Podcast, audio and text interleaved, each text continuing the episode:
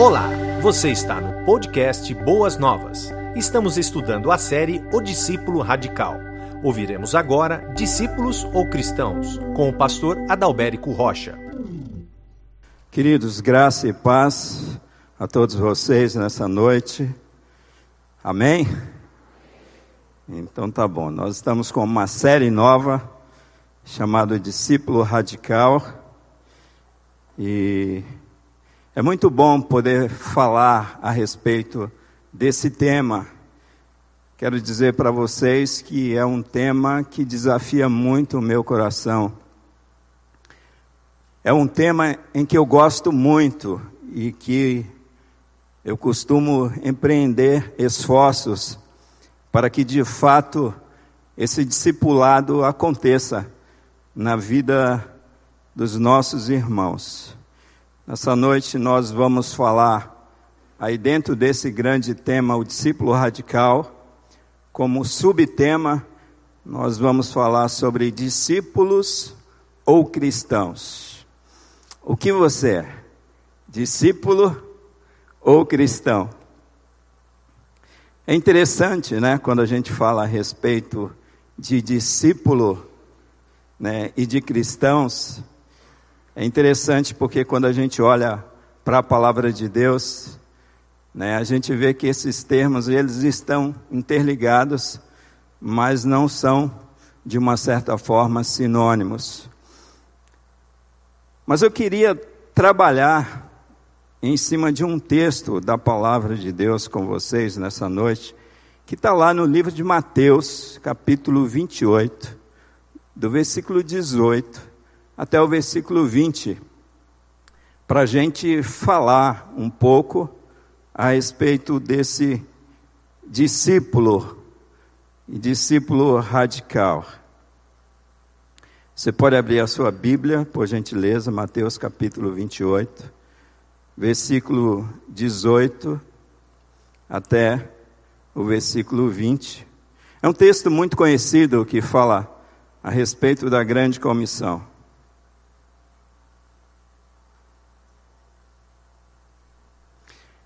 Diz assim a palavra de Deus: E chegando-se Jesus, falou-lhes, dizendo: É-me dado todo o poder no céu e na terra, portanto, ide, fazei discípulos de todas as nações, batizando-os em nome do Pai e do Filho e do Espírito Santo, ensinando-os a guardar todas as coisas que eu vos tenho mandado.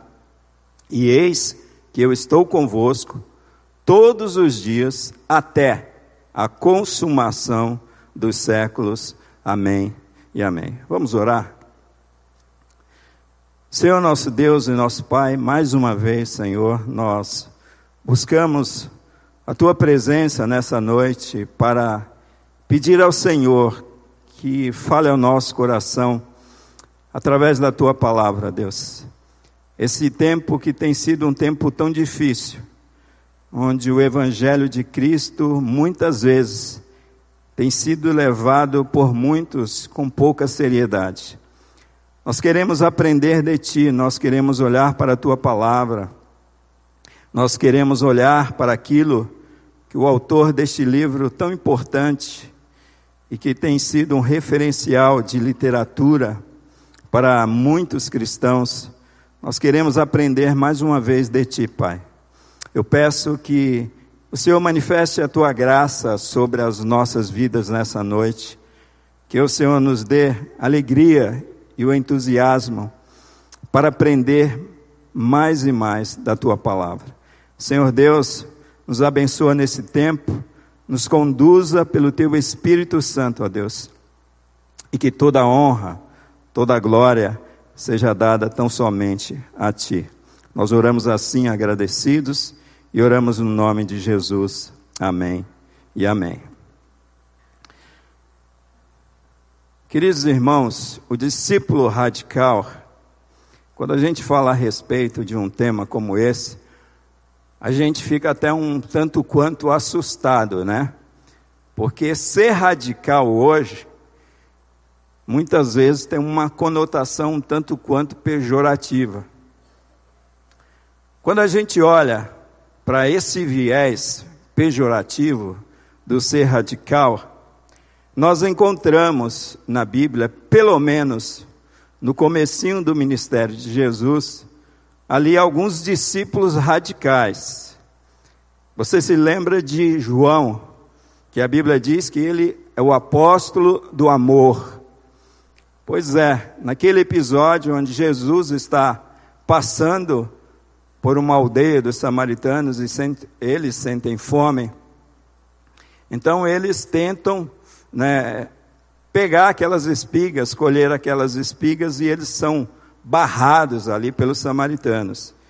E aí João consulta Jesus e fala assim para Jesus: Senhor, né, nos dê licença para orar ao Pai, para que Deus mande fogo do céu e queime todos esses samaritanos.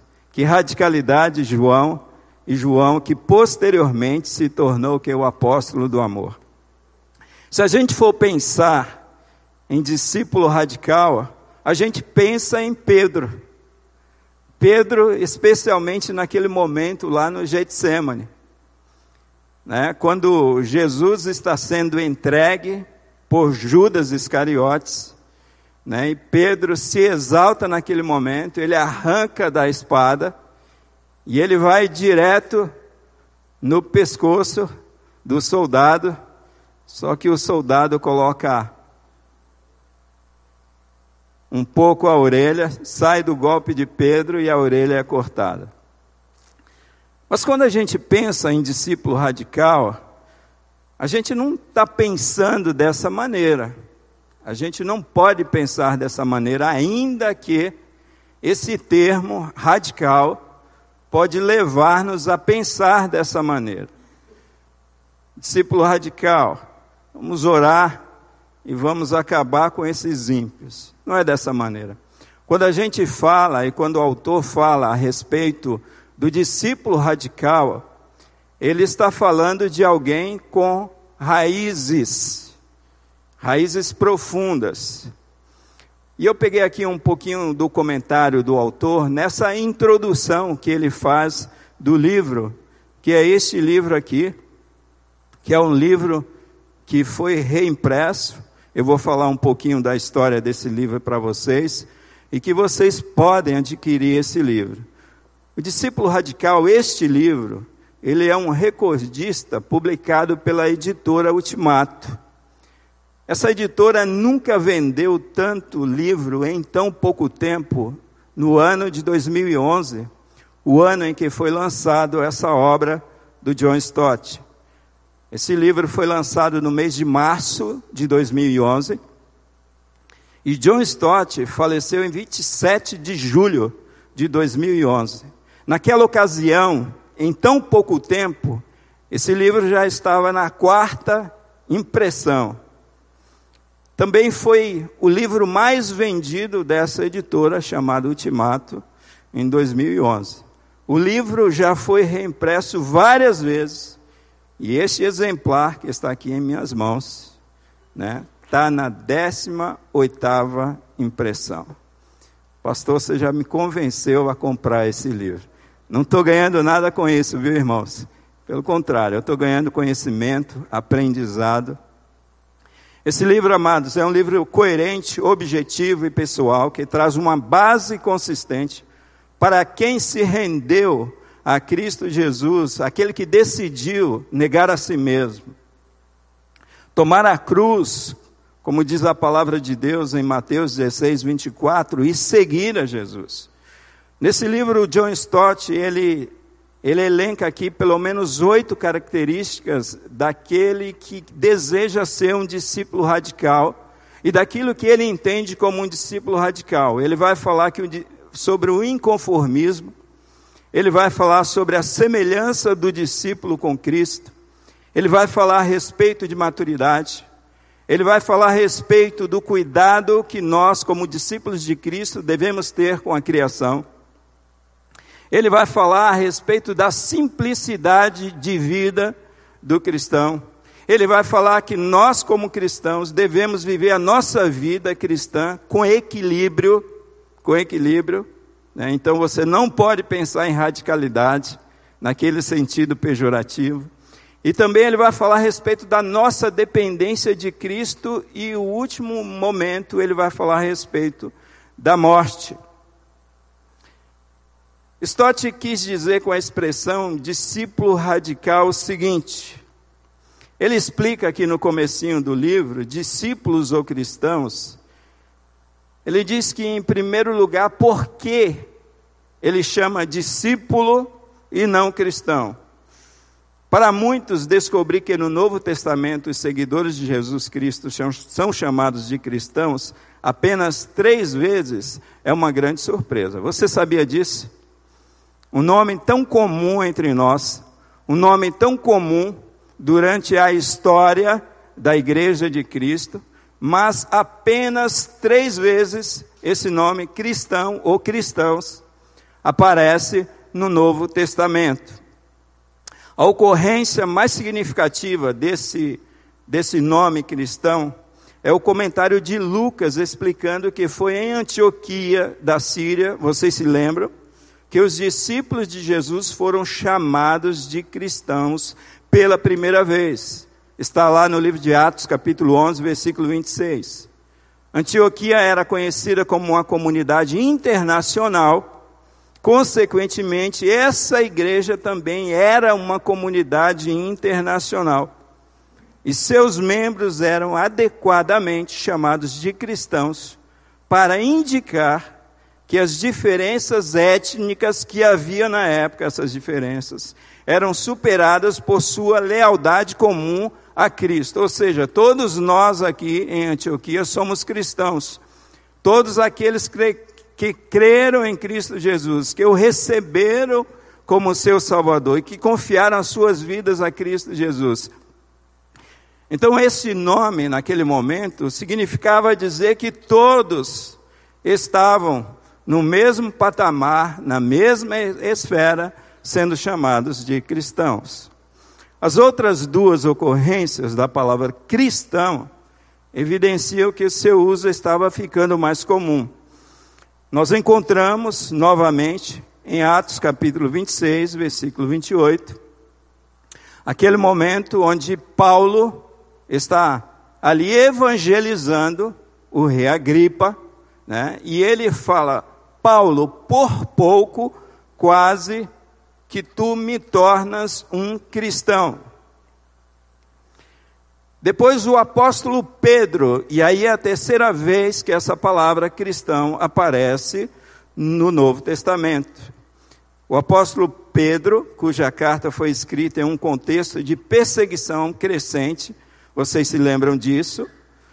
Achou necessário fazer distinção entre aqueles que sofriam como criminosos e aqueles que sofriam como cristãos. É interessante quando a gente olha para essa questão, hoje a gente vê que lá, naquele momento, os cristãos eram chamados né, de sofredores, mas sofredores por amor a Cristo Jesus. E hoje nós não queremos sofrer. Está em 1 de Pedro, capítulo 4, versículo 15 até o versículo 16. Ambas as palavras cristão e discípulo implicam relacionamento com Jesus. Porém, discípulo, quando a gente pensa na palavra discípulo, essa palavra ela soa mais forte, pois inevitavelmente discípulo implica em relacionamento entre um aluno e o professor. Durante três anos, os irmãos se lembram desse fato, de ministério público de Jesus, os doze discípulos, antes de serem chamados de apóstolos, e como os discípulos, eles estavam sobre a instrução de quem? Sobre a instrução de Jesus. Estavam caminhando com Jesus, comendo com Jesus, lado a lado com Jesus. Talvez de alguma forma, amados, deveríamos ter continuado a usar a palavra discípulo nos séculos seguintes para que os cristãos fossem discípulos de Jesus de maneira consciente e levassem a sério a responsabilidade de estar sob disciplina. Quer ver um exemplo? O nosso país é considerado um país o quê? Cristão. Mas todo mundo né, que se diz cristão nesse país, de fato é cristão? Lógico que não. Quando a gente olha para o termo, quando a gente olha para o sentido da palavra, a gente vê ao longo dos séculos, ao longo dos anos, um esvaziamento do significado dessa palavra, que é o que mais o diabo tem trabalhado nos dias atuais. John Stott diz que o interesse dele com esse livro é que nós afirmamos ser discípulos do Senhor Jesus, não provoquemos a dizer porque me chamais Senhor, Senhor, e não fazeis o que eu vos mando. O discípulo genuíno é um discipulado sincero, e daí que surge a próxima palavra, que ele vai trabalhar, essa palavra falando a respeito do radical.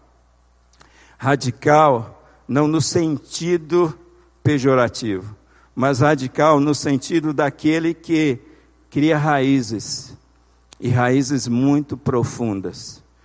Irmãos, durante esse tempo em que nós estivermos aqui às quartas-feiras, nós estaremos falando sobre assuntos realmente profundos, à luz da palavra de Deus. Cada pastor que assumir esse púlpito aqui durante essas quartas-feiras estarão trabalhando de maneira forte dentro da palavra.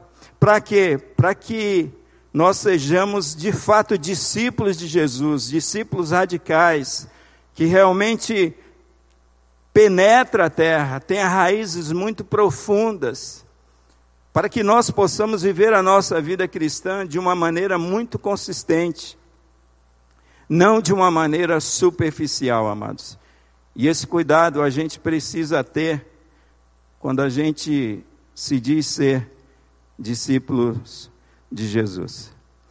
Irmãos, diante daquilo que John Stott ele escreve aqui no prefácio, na introdução desse livro, e diante daquilo que nós temos visto acontecer nas igrejas evangélicas brasileiras, de uma forma geral, eu confesso para os irmãos que eu creio que tenho que concordar com o pastor Denis Vicentim, quando ele diz o seguinte: ele diz que a igreja evangélica brasileira tem milhares de quilômetros de extensão. Quando a gente olha né, o, o IBGE, as estatísticas do crescimento da igreja, qualquer um de nós ficamos impressionados. Mas esse pastor, ele ele chega a dizer que, embora essa igreja evangélica brasileira ela tenha quilômetros de extensão, na verdade ela tem centímetros, poucos centímetros de raízes, poucos centímetros de profundidade. Irmãos, muitas vezes nós, no afã do crescimento, nós nos esquecemos de incentivar, de motivar as pessoas crescerem em Cristo Jesus através da comunhão com Deus, através das orações, através da palavra de Deus, através da comunhão com a igreja num culto como esse em que nós estamos. Nossas igrejas crescem assustadoramente em extensão. Mas o curioso é que não temos crescido em raízes, em profundidade. Irmãos, nós estamos lidando nesse tempo, eu não tenho dúvidas disso, com uma geração, infelizmente, de cristãos imaturos e sem raízes profundas, amados. Cristãos imaturos e sem raízes profundas. Quer alguns exemplos? Pessoas que abandonam a igreja porque não gosta do louvor. Pessoas que abandonam a igreja porque não gostam da liturgia. Não gostam da maneira como o pastor prega. Muitos não gostam, né? Até quando a maneira como o pastor gesticula. Quem sabe a maneira como o pastor se veste. Tem pessoas que hoje se dizem cristãos, que por qualquer razão, por qualquer coisa, já estão abandonando o barco, já estão abandonando a igreja. Irmãos, um tempo onde cristãos estão abandonando a Deus por causa das tribulações.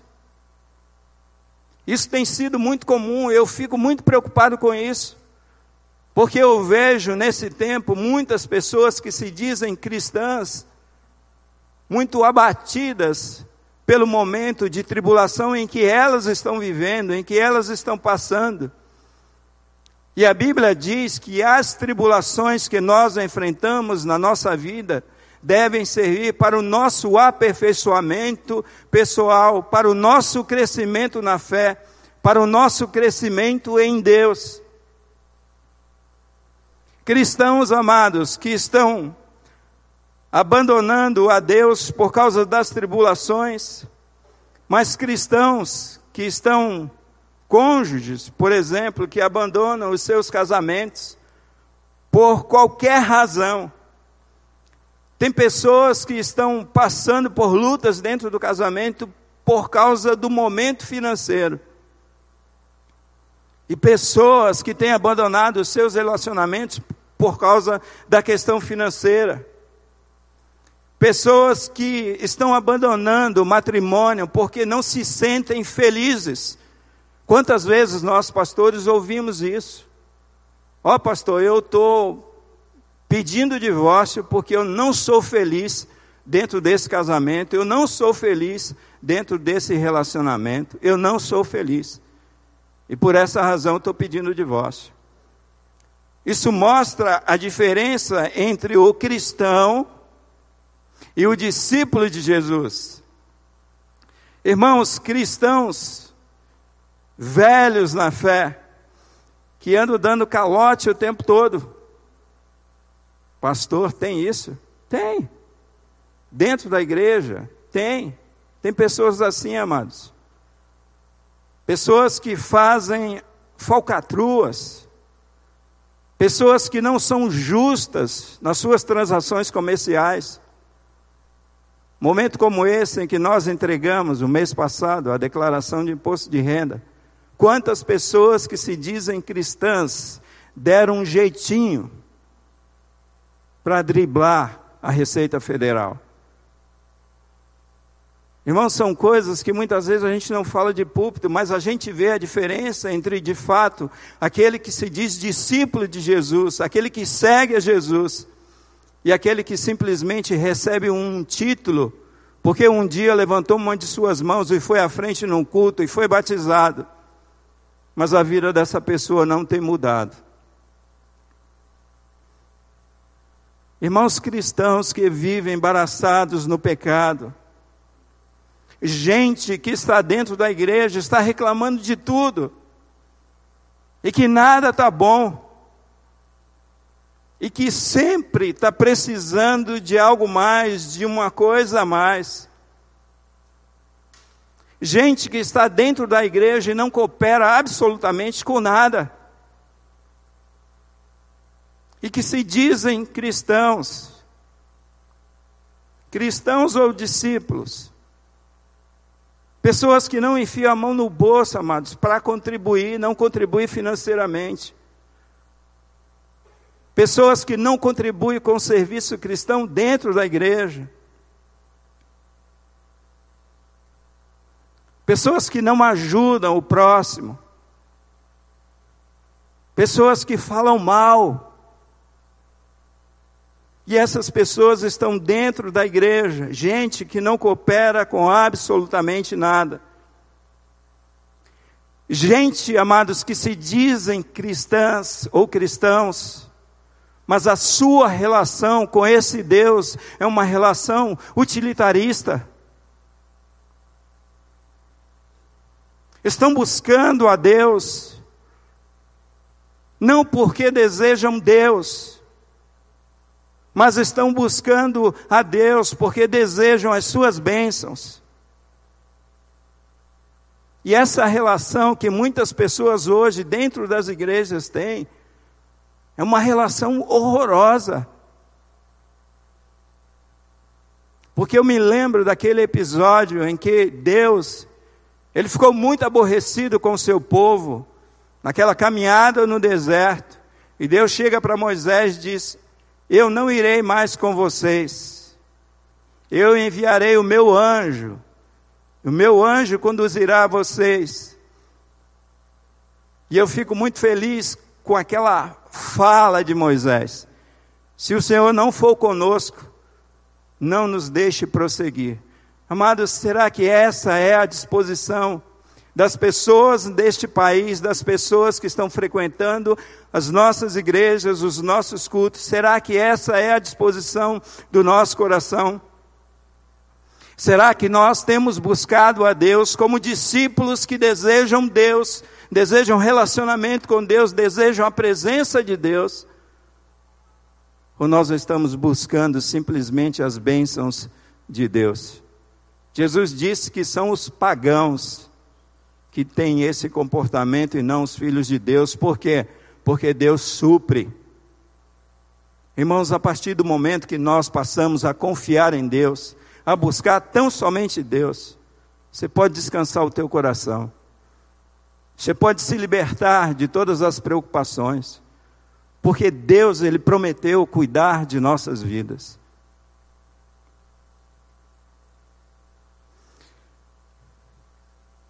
E por fim, amados, quando eu penso nessa questão, né, dessa fala desse pastor, em que a igreja evangélica brasileira, ela tem crescido muito na sua extensão, mas em profundidade são alguns centímetros.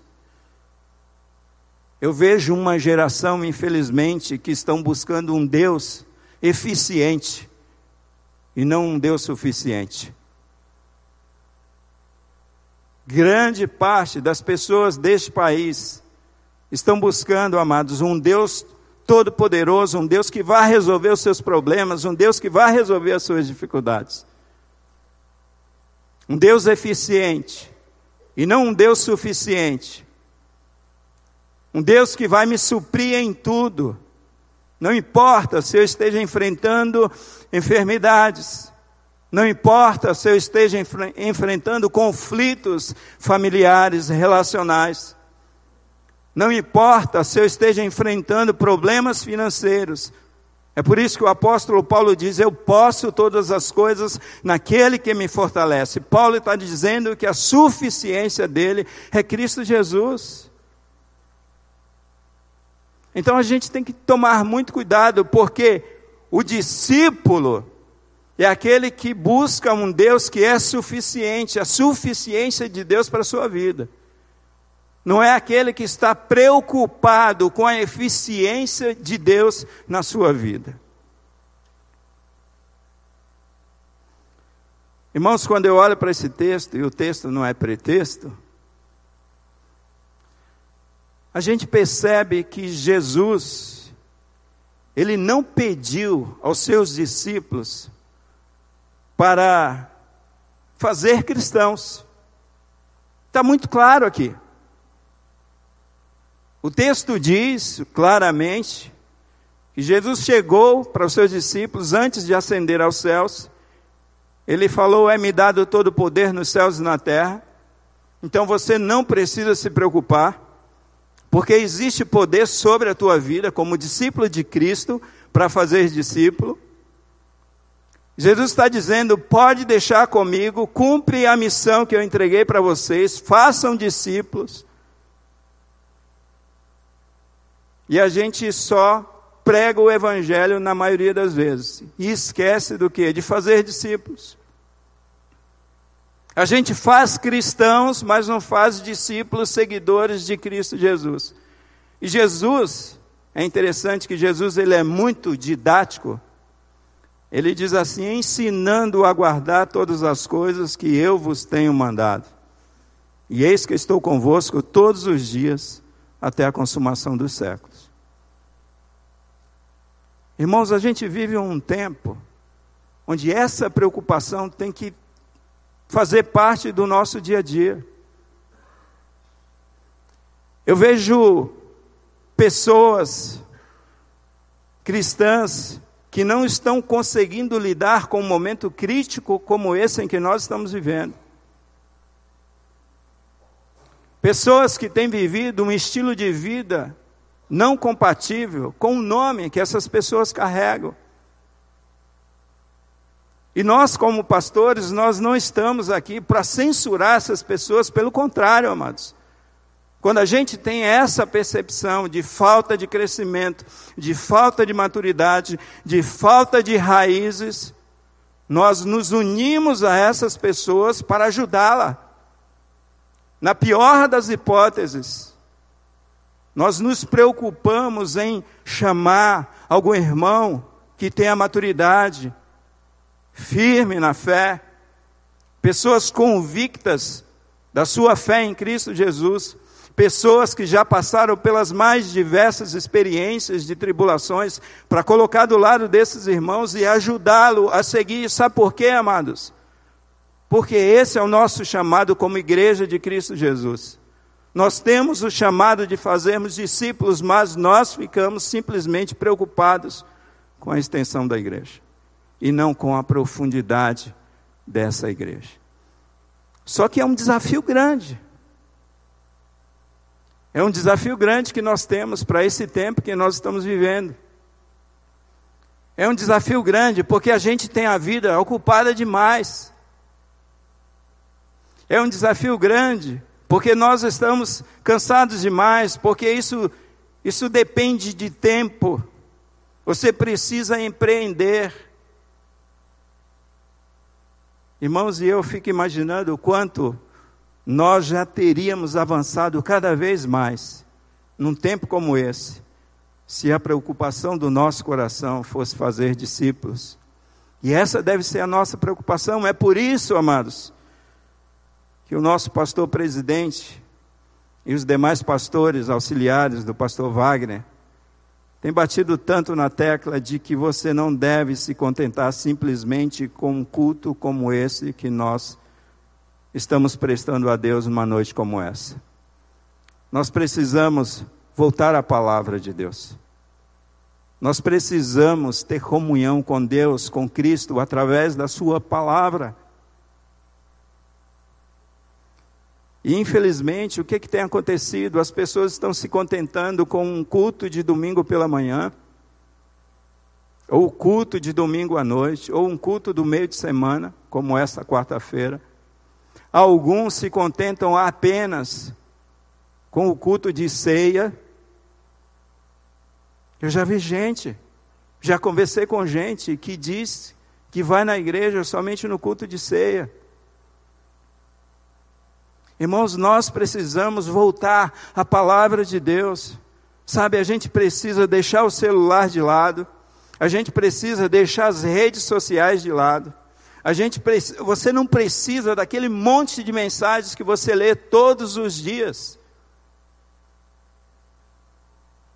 Nós precisamos investir na nossa vida com Deus, precisamos, precisamos e precisamos. A gente investe tempo em tantas coisas. Você investe o teu tempo na tua vida profissional, deve investir, no teu trabalho, nos teus relacionamentos, nas tuas amizades, no teu entretenimento. E por que a gente não investe na palavra de Deus? Irmãos, é interessante que Jesus, ele conta aquela parábola depois que ele prega aquele grande sermão chamado Sermão do Monte, Jesus fala sobre aquele que construiu a sua casa sobre a areia. E Jesus fala sobre aquele que construiu a sua casa sobre a rocha. O cristão, entre aspas, esse está construindo a sua casa na areia. Está vivendo uma vida superficial, uma vida cristã superficial.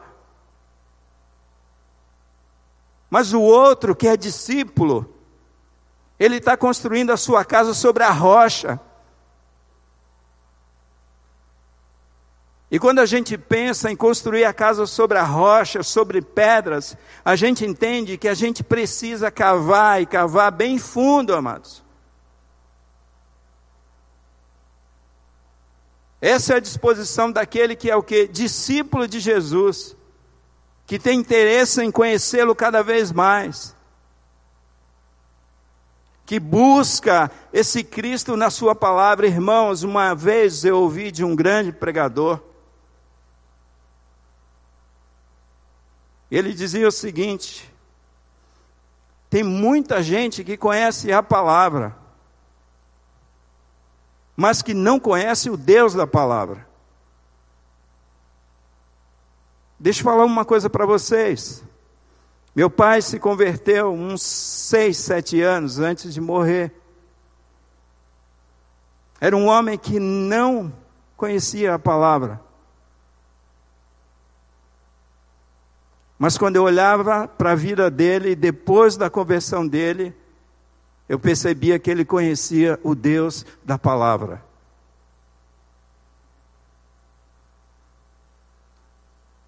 Irmãos, todas as vezes que nós lemos a palavra de Deus, nós temos um encontro com Cristo Jesus, porque a Bíblia diz que Ele é o Verbo, Jesus é a palavra.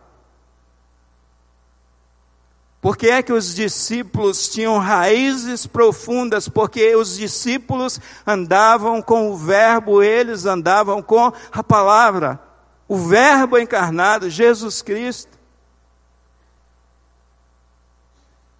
Amados, e todas as vezes que eu vou para essa palavra e que o meu coração, ele não incendeia com essa palavra, eu fico muito inquieto. Eu fico muito inquieto. Sabe por quê? Porque quando Jesus ele abriu a palavra para aqueles discípulos no caminho de Emaús. O texto sagrado diz que é como se o coração daqueles discípulos estivesse em chamas enquanto Jesus abria a palavra. Nós precisamos participar dos cultos, sim, pastor. Precisamos participar dos encontros promovidos pela igreja? Sim. Irmãos, mas nós precisamos voltar ao recinto secreto da oração. Nós precisamos voltar à palavra de Deus, porque é desta maneira que o discípulo radical é formado. Porque as tempestades estão aí. Porque as tribulações estão aí. E se nós não temos raízes profundas, diante das lutas, diante dos problemas, sabe, a gente vai quebrar, a gente vai desistir, a gente vai apostatar. É por isso que existe essa necessidade, amados, de fazermos discípulos nesse tempo em que nós estamos vivendo.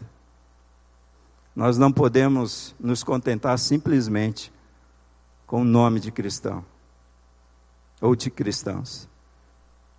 Irmãos, vocês sabiam que o mundo vai piorar? Às vezes existe uma expectativa no nosso coração que as coisas vão melhorar. Quando eu olho para a Bíblia, e a Bíblia fala que cada dia que passa se aproxima o fim. As profecias que nós temos a respeito do fim são terríveis. O mundo vai piorar. E nós devemos fazer a leitura contrária. Nós devemos melhorar a cada dia, crescer a cada dia. Apóstolo Paulo escrevendo aos Filipenses, ele diz, Filipenses capítulo 1, versículo 6, que aquele que começou a boa obra em vós, ele há de aperfeiçoar até o dia de Cristo. Irmãos, nós não podemos parar na nossa caminhada com Cristo. E quem sabe, muitos de nós, um dia nós paramos, sabe, nós perdemos o entusiasmo, nós perdemos aquela sede, sabe, de viver o Evangelho, como esses irmãos aqui em Atos viviam esse Evangelho. Mas o discipulado tem um custo. Você pode pôr, Márcio, para nós.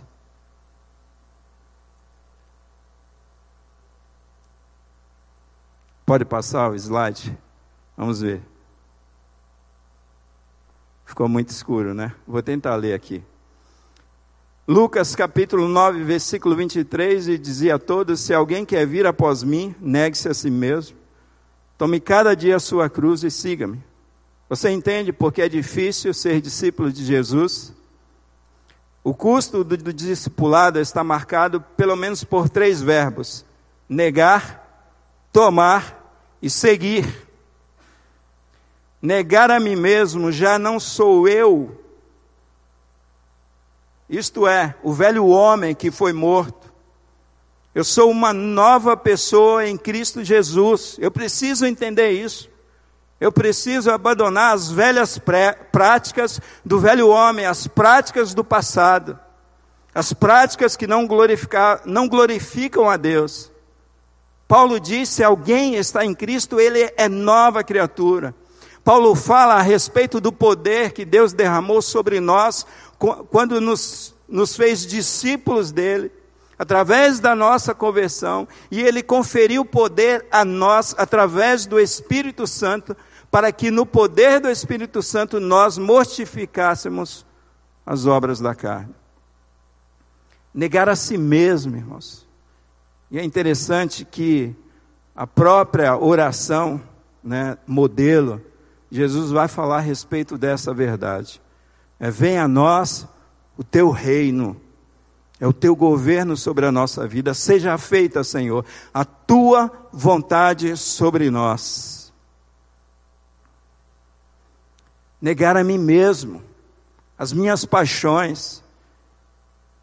Não sei se você conhece a história de Agostinho. E Agostinho, ele entendia que o homem ele é totalmente depravado ele passou por essa experiência de depravação total. Agostinho, ele, ele tinha muitas mulheres. Ele tinha uma vida realmente pregressa. E uma certa ocasião, ele ia passando pelas ruas, e aí uma daquelas mulheres viu Agostinho e aí começou a gritar: Agostinho, Agostinho, Agostinho, sou eu. Agostinho, você não se lembra de mim? Sou eu. E aí Agostinho virou para aquela mulher e disse: Mas eu já não sou mais eu. Esse é o negar-se a si mesmo, negar suas paixões, negar os seus desejos carnais. O custo do discipulado é tomar a cruz. Irmãos, é interessante que tem muitas pessoas que às vezes estão lidando com algum problema e diz que aquilo é a cruz. Tem muitos que se referem até a pessoas como suas cruzes. Eu já ouvi até uma pessoa que se dizia cristã falar a respeito do marido: Ah, meu marido é minha cruz. Rapaz, que pesado esse negócio. É sério, irmãos. E quando a gente, quando a Bíblia fala a respeito de cruz, a Bíblia está falando a respeito de morte. Quando Paulo, amados, diz assim: Eu fui crucificado com Cristo, Paulo está dizendo que ele morreu para este mundo. Irmãos, na época do Império Romano, quando alguém colocava a cruz sobre as costas, já sabia que iam deixar este mundo. E sabe o que é pior? Tem muitos cristãos que se dizem cristãos, discípulos de Jesus, mas que não abandonam este mundo. Pensam o tempo todo nas coisas dessa vida. Tomar a cruz, amados, é fazer a vontade de Cristo, nem que você tenha que pagar a pena capital, que é a morte. E o terceiro verbo, o terceiro custo desse discipulado é seguir a Jesus. E quando a gente olha o termo grego, significa dizer não é ir à frente e nem estar atrás. mas é andar lado a lado com Jesus. Esse é o significado de seguir a Jesus, ou seja, eu estou na minha caminhada, eu estou olhando para Cristo, eu estou copiando o modelo de Cristo na minha vida e ao mesmo tempo eu estou dependendo dele para viver a minha vida aqui nessa vida. E sabe o que é interessante quando Marcos, depois da morte de Jesus, fala a respeito daquelas mulheres, aquelas mulheres que de fato eram discípulas de Jesus. Tem dois verbos que Marcos usa ali. Ele fala que aquelas mulheres seguiam e serviam a Jesus na Galiléia. Olha que interessante. Então não existe, amados, a hipótese de receber o nome de discípulo, de seguir a Jesus sem a disposição de servir. E é por isso que muitas pessoas desistem. Porque tem um preço que nós precisamos pagar. E aí a gente vive uma época onde as pessoas querem simplesmente facilidade, querem uma fé utilitarista, querem o Deus da eficiência e não o Deus da suficiência.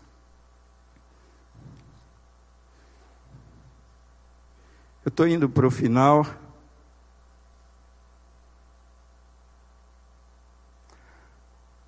Sem pessoas que caminhem nas pisadas do Calvário, não há discipulado cristão. Se alguém quer vir após mim, negue-se a si mesmo, tome a cada dia a sua cruz e siga-me. Próximo. Pastor Erivaldo Lucena, ele disse o seguinte: quer viver de qualquer jeito e dizer que é crente, evangélico, cristão, discípulo ou qualquer outra coisa parecida, para que o reconheçam como alguém que frequenta a igreja. Para mim, simplesmente, esse é um religioso ou no máximo um pseudo cristão.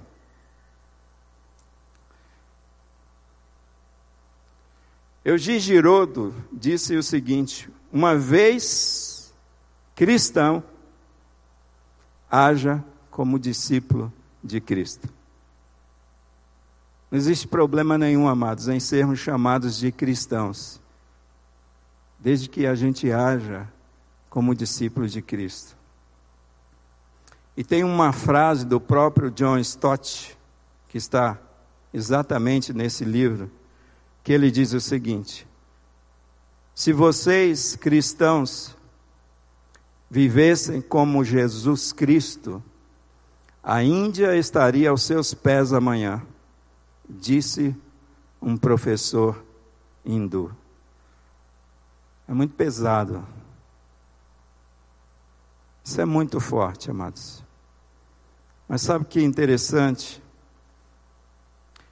O interessante é que a Bíblia diz que Deus deu evangelistas, apóstolos, pastores, doutores e mestres para o aperfeiçoamento dos santos, até que, até que cheguemos à estatura de varão perfeito que é Cristo Jesus. Tu de uma pessoa recém-convertida, nós pedimos que frequentasse as classes, que aprendesse, que tivesse interesse pela palavra de Deus.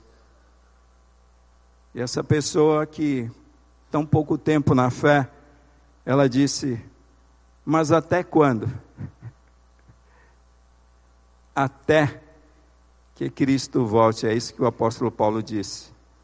Porque aquele que começou a boa obra há de aperfeiçoar até o dia de, de Cristo, ou seja, até que você morra, você deve estar aprendendo e aprendendo aos pés de Cristo Jesus.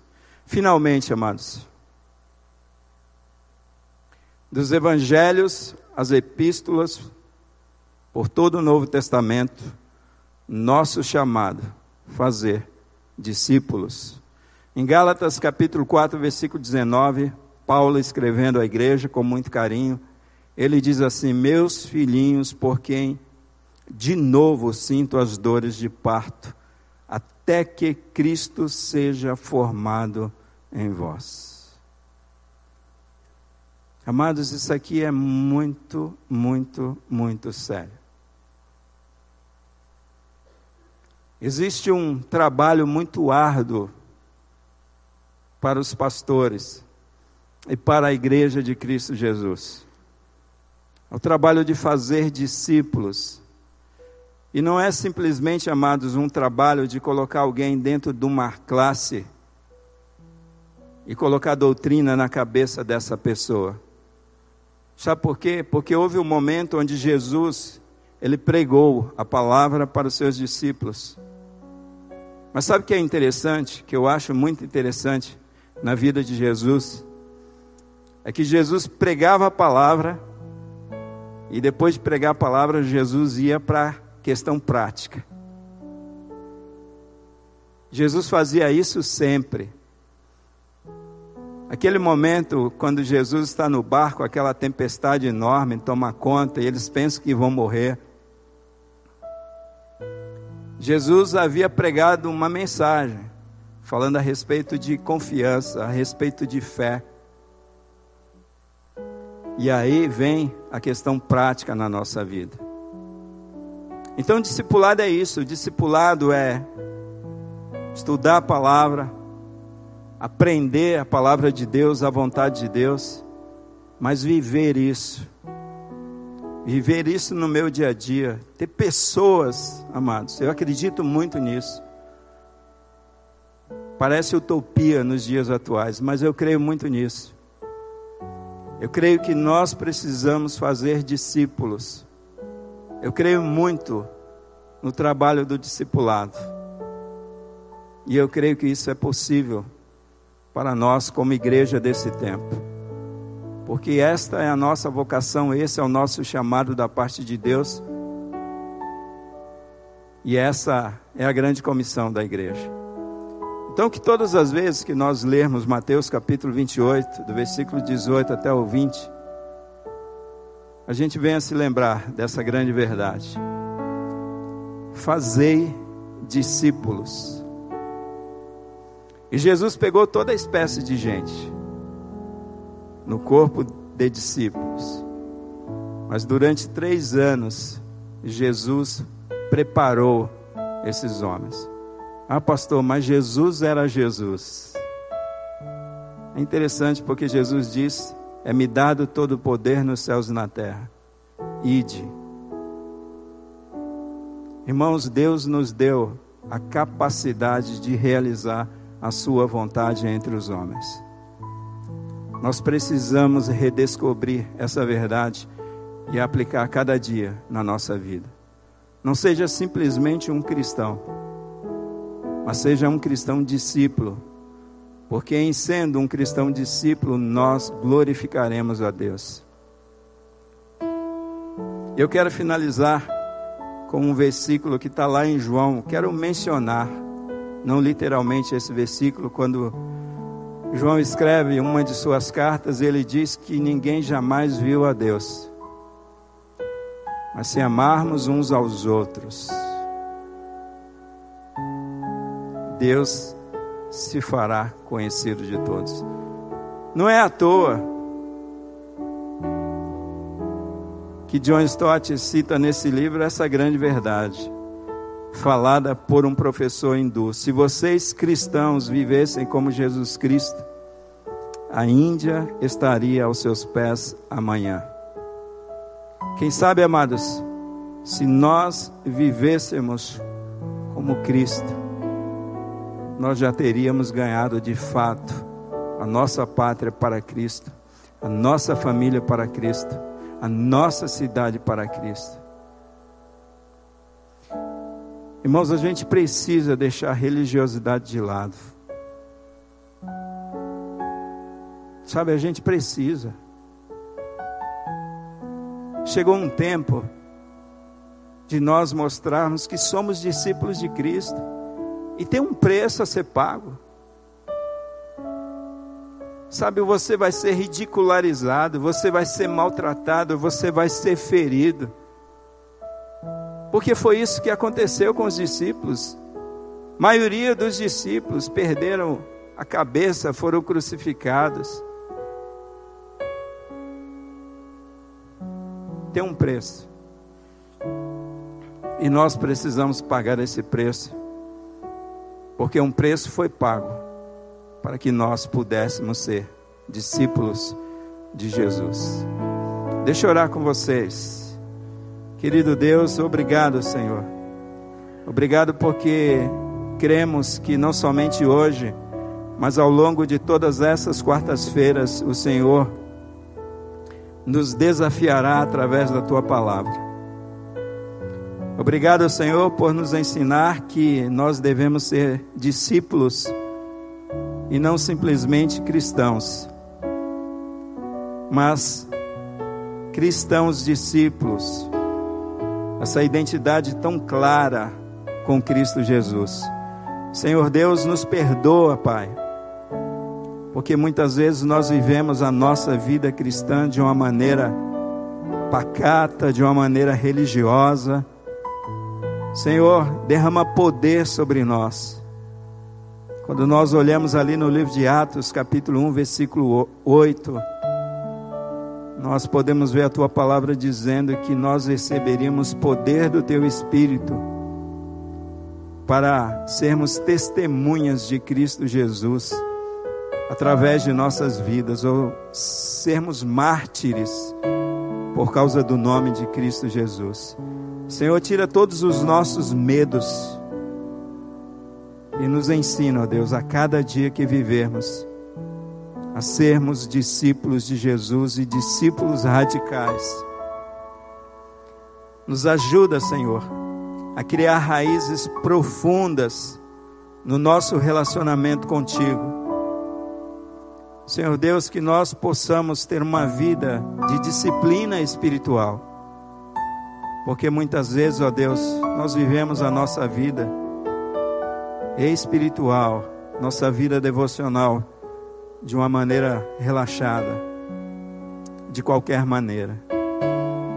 Ó oh, Pai, nos ajuda, nós confessamos o nosso pecado a Ti e queremos dizer para o Senhor: Eis-nos aqui, Senhor, faça-nos discípulos de Cristo Jesus, para o crescimento da Tua igreja e para a glória do teu nome. Recebe o nosso louvor, recebe a nossa adoração, porque nós oramos, Senhor, no nome de Jesus. Amém e amém. Nós teremos mais um louvor. Então não percam, amados.